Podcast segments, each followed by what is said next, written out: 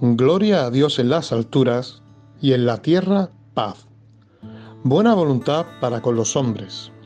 Lucas 2.14. Si buscamos el significado de la palabra paz, vemos que, que dice así, situación o estado en que no hay guerra ni luchas entre dos o más partes enfrentadas. Si vamos al pasaje de Mateo 5, versículo 9, más concretamente en el Sermón del Monte, Jesús nos dice, bienaventurados los pacificadores, porque ellos serán llamados hijos de Dios. Jesús, siendo el príncipe de paz, fue rechazado. Y donde unos ven a Jesús como un profeta, otros como un revolucionario, Él no es solo el Hijo de Dios, sino el que trajo la paz a este mundo. Paz, que te vuelvo a reiterar, fue rechazada vemos como el mismísimo Juan el Bautista se preguntaba, ¿eres tú aquel que había de venir o esperaremos a otro? Quienes verdaderamente hacen la paz son bienaventurados por ser diferentes al resto de la gente, por ser hijos de Dios y por aborrecer el pecado con todas sus fuerzas.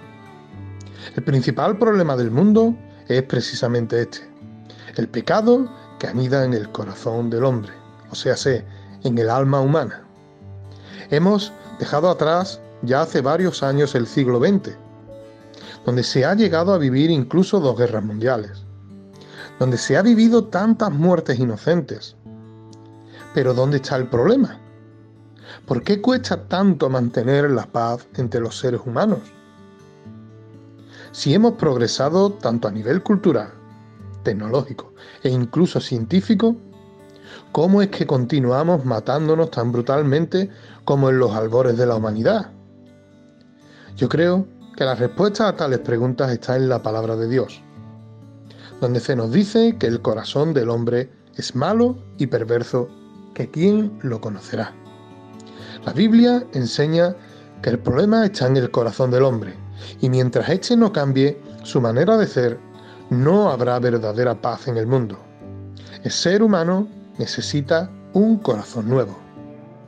El hombre natural, con su viejo corazón, es generador de pleitos, de malos pensamientos, de egoísmos, de homicidios, de adulterios, fornicaciones, celos, envidias, malicia y muchas cosas más. Debe convertirse en un hombre espiritual con un corazón redimido por Cristo. El mundo necesita este tipo de hombres con un corazón nuevo.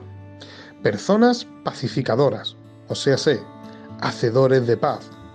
Eso que escasea en este mundo. Romanos 12, 18 nos dice, si es posible, en cuanto dependa de vosotros, estad en paz con todos los hombres. Muy buenos días y que el Señor te bendiga.